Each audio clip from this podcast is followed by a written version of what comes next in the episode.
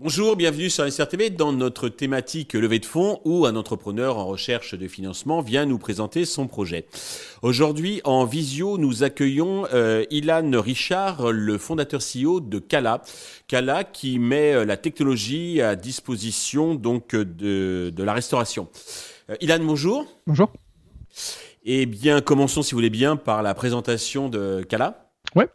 Euh, donc là, ce qu'on fait, c'est qu'on développe et on opère des restaurants équipés de cuisine robotisée.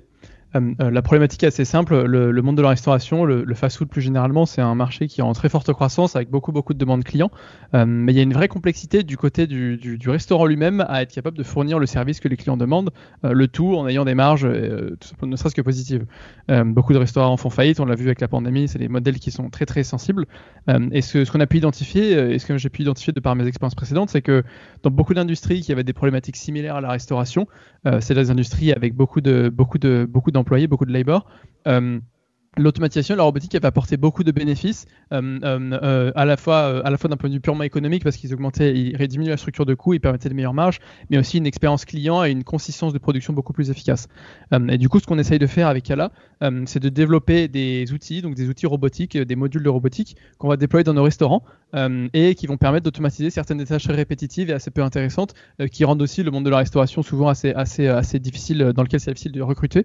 Et donc, ça nous permet d'avoir des, des, de proposer à la fois à nos équipes des emplois beaucoup plus intéressants parce que beaucoup plus centrés sur l'humain avec de la relation client et, et, le fait de résoudre des problèmes et beaucoup moins sur les tâches très répétitives.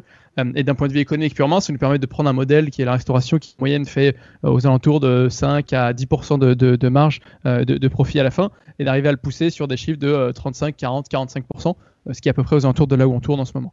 D'accord.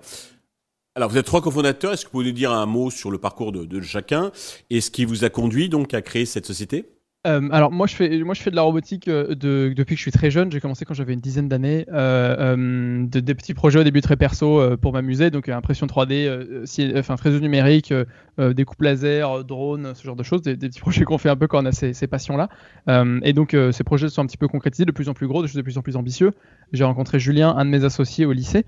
on a monté une précédente boîte ensemble avant de faire ce qu'on fait maintenant, qui faisait en gros de, du prototypage et de l'automatisation industrielle pour différentes différentes entreprises euh, qu'on a développé pendant deux ans et demi, donc que j'ai commencé quand, quand j'avais 16 ans.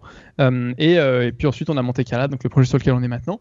Euh, et le troisième fondateur, c'est Nicolas, euh, qui est un, entrepreneur français qui a déjà eu, euh, qui a déjà travaillé sur quelques projets et qui nous a rejoint pour principalement prendre en charge la partie expansion. donc dans un modèle de restauration, évidemment, il faut trouver des lieux. Nicolas, c'est quelqu'un qui a cette expérience-là parce que sa famille est un petit peu dans cette industrie-là depuis longtemps. et du coup, il sait nous aider à trouver les lieux et à, et à, les construire pour les rendre dans un état pour, dans lequel on peut lancer nos restaurants. D'accord. Donc concernant votre positionnement justement, euh, donc là vous opérez donc le business model en fait c'est vous opérez donc des restaurants des repas. en augmentant la marge comme vous venez de, de le décrire, euh, mais euh, vous, ce serait pas mieux donc de vendre votre technologie donc à un plus grand nombre de restaurants et ne pas supporter les, les contraintes d'une exploitation euh, d'un restaurant en fait, ce qui fait que notre technologie est capable d'apporter des gains de productivité dans les restaurants, c'est le fait qu'elle est extrêmement personnalisée pour notre besoin, pour nos process opérationnels en cuisine. Euh, si je devais euh, euh, essayer de vendre mes robots à une autre entreprise, à un autre restaurant, en fait, ils fonctionneraient pas parce qu'ils ont des process différents, ils ont des ingrédients différents, des contraintes d'assemblage différentes, qui simplement ne fonctionneraient pas avec leurs besoins. nous, ce qui fait que ça fonctionne pour nous, c'est qu'on a conçu notre offre produit, vraiment les repas qu'on vend, c'est-à-dire une offre de pâtes, de salades et de sandwichs, on les a conçus en sachant, enfin, main dans la main avec la robotique. Euh, et c'est comme ça qu'on arrive à avoir des vrais gains de productivité.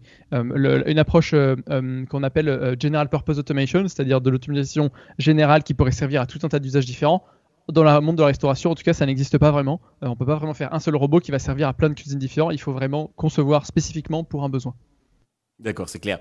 Euh, côté traction, donc vous faites déjà du chiffre d'affaires. Vous pouvez nous dire combien et avec euh, combien de restaurants actuellement en exploitation? Euh, C'est ça. On, a donc trois restaurants en exploitation. On, tourne sur une sur une run rate actuellement à quasiment 2 millions d'euros. Enfin, on s'approche de 2 millions d'euros. Euh, c'est des restaurants donc, qui sont qui sont assez productifs. C'est des tout petits lieux, donc de 25, 27 et, 40 mètres carrés. Donc vraiment une toute petite cuisine dans Paris. C'est quel genre de, de cuisine, enfin, de restauration? C'est donc c'est une offre. C'est pas ça n'a pas d'origine particulière. Enfin, on n'a pas une cuisine italienne par exemple. On fait une offre de pâtes, de sandwich et de salade. donc pour, nos clients, à la fois construit avec beaucoup de personnalisation, que des produits frais. voilà, c'est un peu le positionnement qu'on essaie d'avoir. Beaucoup de transparence aussi sur le sourcing, sur les ingrédients. qui, c'est des éléments qui résonnent beaucoup avec nos clients. D'accord. Pour euh, donc euh, vous développer, vous avez euh, besoin de fonds. Combien comptez-vous lever et à quel usage ces fonds vont-ils être destinés à ouvrir des restaurants? C'est ça. Là, on est en train de lever un tour de financement entre 5 et 7 millions. L'idée, c'est que jusqu'à maintenant, notre travail, c'était majoritairement sur le développement technologique, donc vraiment développer une technologie de robotique qui fonctionne, et ensuite sur le développement, on va dire, économique, mais vraiment unitaire, c'est-à-dire prouver qu'on est capable d'avoir des restaurants qui fonctionnent mieux que la moyenne des restaurants pour montrer que nos technologies a vraiment un impact sur le PNL et sur le, la, profitabilité d'un lieu. Euh, maintenant qu'on a un peu fini de démontrer ces étapes-là et que vraiment sur PNL on peut prouver que nos restaurants sont plus profitables que ce que virtuellement aucun restaurant n'est capable de faire, même les plus grosses chaînes au monde, euh, on va commencer à déployer plus largement. Euh, l'idée c'est d'ouvrir à, peu près en, règle générale d'ouvrir une 25 de points de vente sur les deux prochaines années. Combien 25 25 c'est ça.